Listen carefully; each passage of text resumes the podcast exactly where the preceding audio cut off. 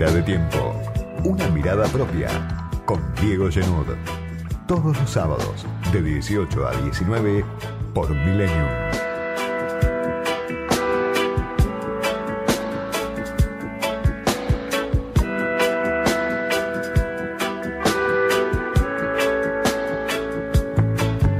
Semana cargada, cargada de novedades, de movimientos, en la disputa del poder y en varios sitios a la vez. Marcada esta semana en el inicio, obviamente, por el triunfo ajustadísimo de Lula en Brasil, la resistencia de Bolsonaro a reconocer el resultado, de los camioneros en las rutas, las imágenes que vimos durante varios días, del bolsonarismo duro, toda la semana se habló del tema y por supuesto hay que seguir con mucha atención lo que sucede en Brasil por el peso geopolítico y regional que tiene Brasil. Es el inicio de una transición difícil que tiene resonancias globales y lo llamativo o no tanto es que por una serie de razones no solo el progresismo festejó el triunfo de Lula, sino que también festejaron gran parte de los enemigos del populismo en distintos lugares, en distintas facciones del poder, dentro de Brasil, fuera de Brasil, y lo que viene no va a ser fácil, todos lo saben, ya quedó claro.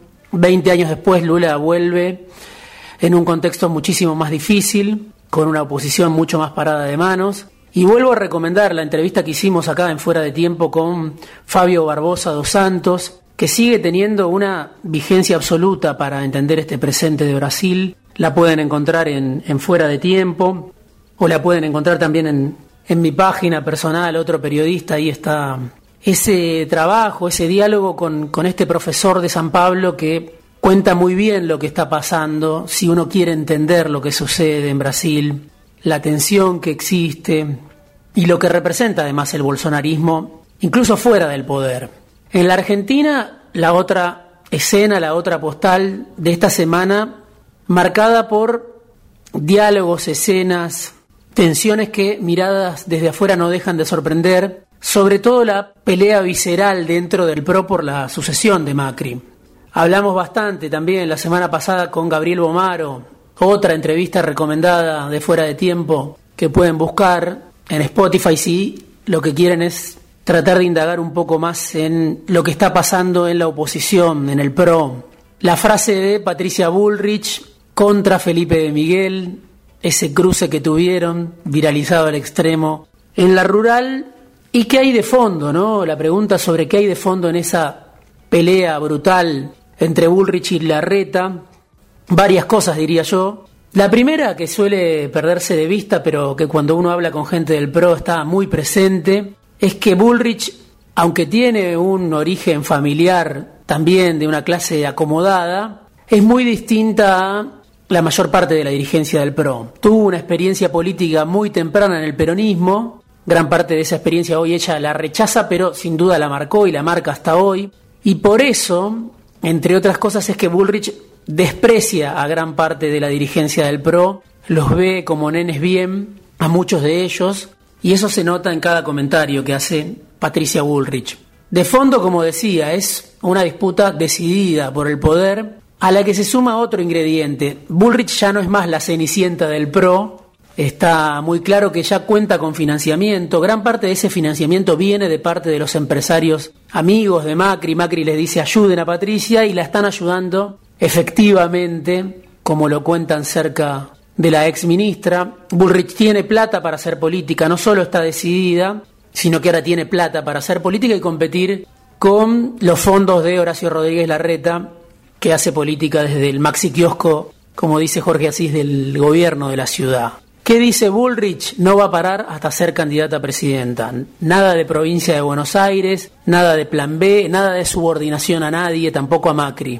Y es una Bullrich, claro, bastante más parecida a este Milei que compite por afuera, por eso no sabemos hasta dónde llega esta pelea dentro del PRO.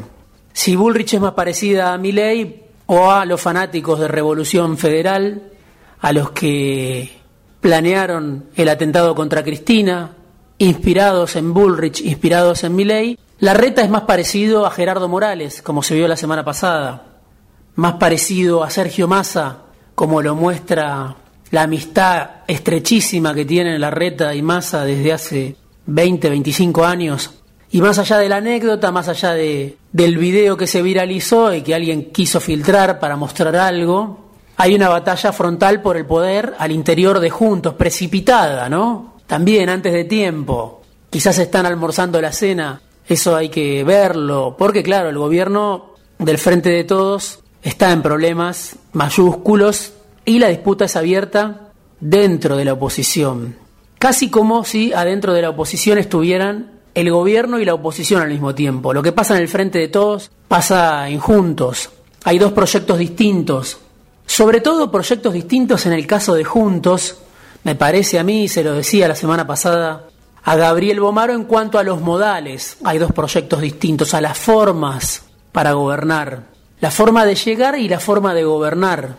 Porque si uno indaga un poco, rasca un poco y se pregunta o, pregunta cuál es el proyecto económico de la reta, de Ulrich, de Macri, se va a encontrar con que es muy parecido.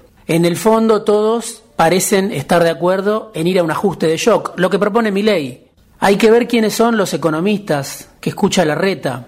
Domingo Cavallo, por supuesto, Hernán Lacunza, quizá el menos ortodoxo de todos, aunque obviamente está muy en sintonía con lo que plantea el PRO, la reta escucha Redrado, la reta escucha Broda. ¿En qué se diferencian entonces la reta, Bullrich, Macri? Posiblemente en las alianzas que están dispuestos a hacer para llegar al poder, en lo que están mirando, en lo que están atendiendo, en la relación que pueden tener con la oposición, si llegan al poder finalmente, con la oposición peronista. Bullrich está claro, se hizo grande en el antikirchnerismo, como antes Macri, ¿no? Pero uno la escucha a la ex ministra y da la sensación de que quiere aniquilar al cristinismo. La reta no está dispuesto a tanto, lo quiere lejos al cristinismo, hace campaña contra el cristinismo, pero está dispuesto a cogobernar con el peronismo no kirchnerista el peronismo no kirchnerista que hoy es socio del cristinismo. Por eso las fronteras son difusas y sobre eso trabaja Bullrich. Sobre eso crece Bullrich cuando dice que la reta es demasiado conciliador con el kirchnerismo, con Massa, que hoy es el salvador del experimento del Frente de Todos. Tercer dato importante de la semana, por supuesto, la reaparición de Cristina ayer en Pilar, después de dos meses en un acto con el intendente de Pilar, con la UOM, con un discurso interesante de Abel Furlan, el sindicalista que le ganó a Caló, reivindicado por Cristina, reivindicado Furlan y reivindicado Caló, lo cual generó, habrán visto algunos silbidos para Caló de la oposición que lo derrotó. Claro, el sindicato metalúrgico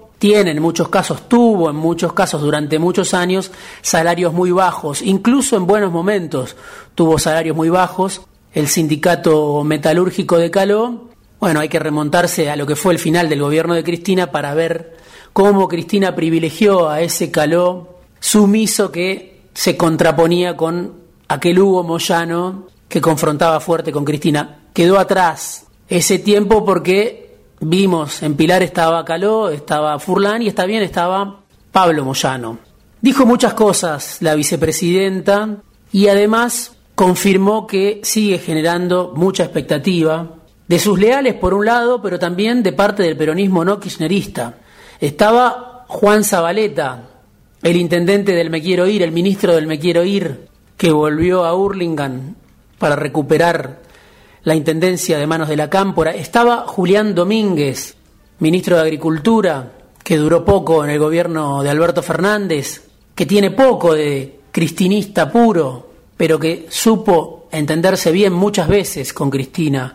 Estaba Pablo Moyano, como decía, estaban los intendentes como Fernando Espinosa, hubo algunas ausencias también, como la de Martín Insaurralde, pero eso que vimos en Pilar también se repite ahora en distintos puntos del país, donde hay un peronismo lejano a los postulados del kirchnerismo puro, un peronismo que en su momento militó el antikirchnerismo, el peronismo antikirchnerista, pero que ahora lo mira a gobernar Alberto y se asusta y pide por Cristina como una forma de ordenamiento posible para este peronismo que sufre el poder, que no tiene muy claro hacia dónde ir, que ve cómo se le escurre el poder de entre las manos mientras la inflación pulveriza los ingresos desde hace mucho tiempo. Dijo muchas cosas, Cristina, cuestionó un poco la idea de que algunos analistas, dijo, hablen del experimento del Frente de Todos.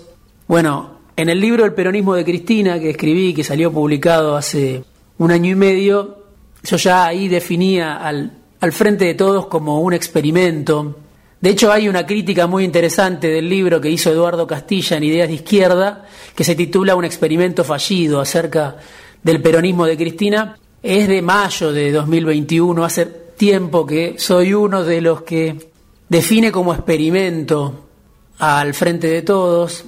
Seguro, como dijo la vicepresidenta, hay que analizar las decisiones en su contexto, pero también por eso es un experimento el Frente de Todos, porque sirvió para ganar, para que se vaya Macri, pero se despreocupó del día después. Lo que le puede pasar ahora a la oposición, que se está matando por ver quién dirige a Juntos, despreocuparse por el día después cuando la herencia pesada está sobre la mesa.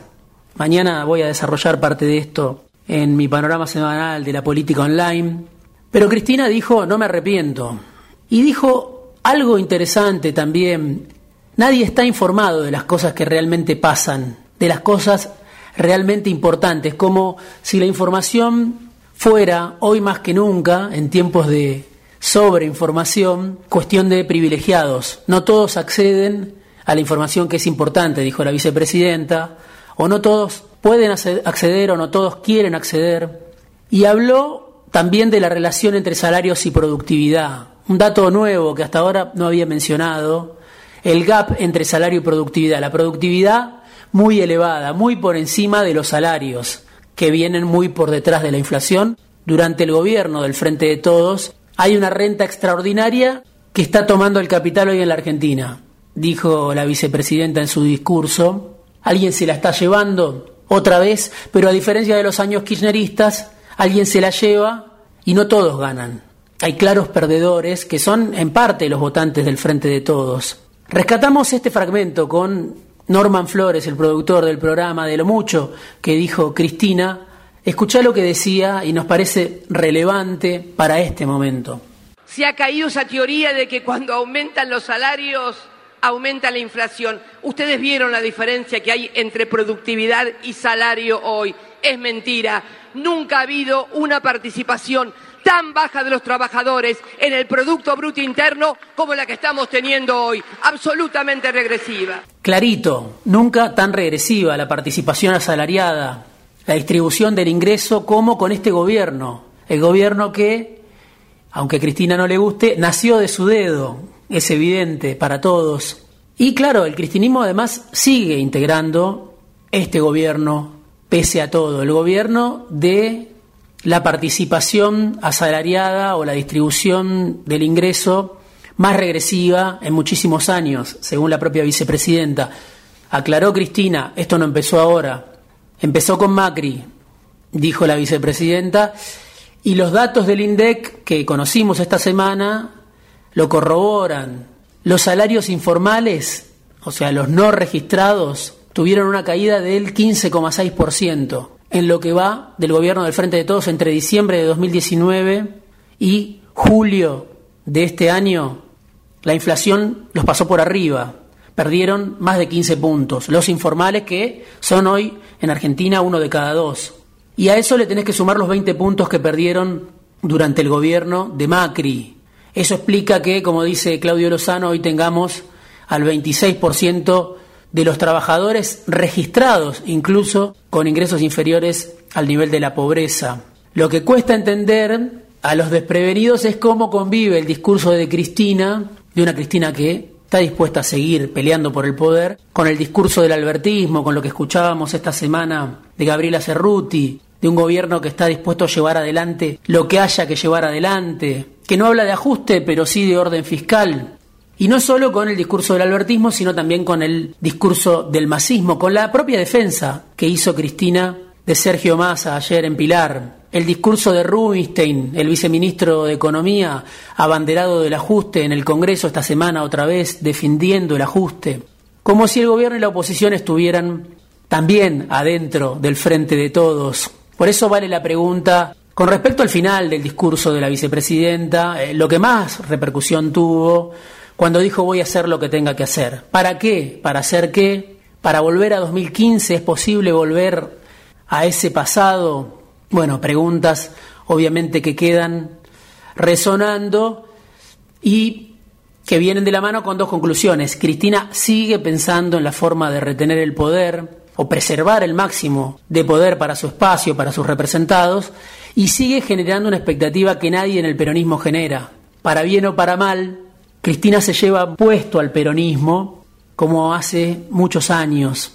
Por último, atención, también viene otra lección que está relacionada con el cuadro general, donde Biden se juega el futuro el martes que viene de sus dos años de gobierno, una lección que la semana que viene vamos a analizar con más detalle en fuera de tiempo, pero por ahora basta con decir que también en Estados Unidos conviven la polarización con la fragmentación. De un lado está Biden que tiene a su izquierda a sectores del Partido Demócrata, Elizabeth Warren, Bernie Sanders, Alexandria Ocasio Cortés son los referentes más visibles, pero hay por debajo también una generación de dirigentes que crece a medida que se profundiza la crisis, la inflación también afecta a los ingresos como nunca en las últimas cuatro décadas y hay una distancia fuerte con la política.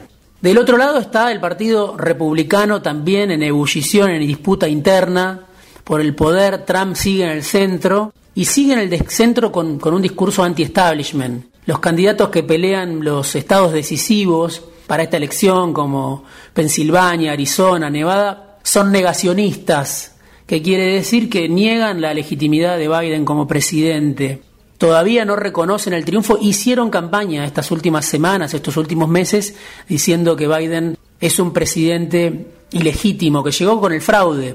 Por eso, el establishment de los demócratas y el establishment de los republicanos tiene muchas coincidencias entre sí y rechaza a Trump. Como la clase política en Brasil rechaza hoy a Bolsonaro en su mayor medida, y eso explica que Cardoso y Lula estén unidos o hayan estado unidos en esta elección.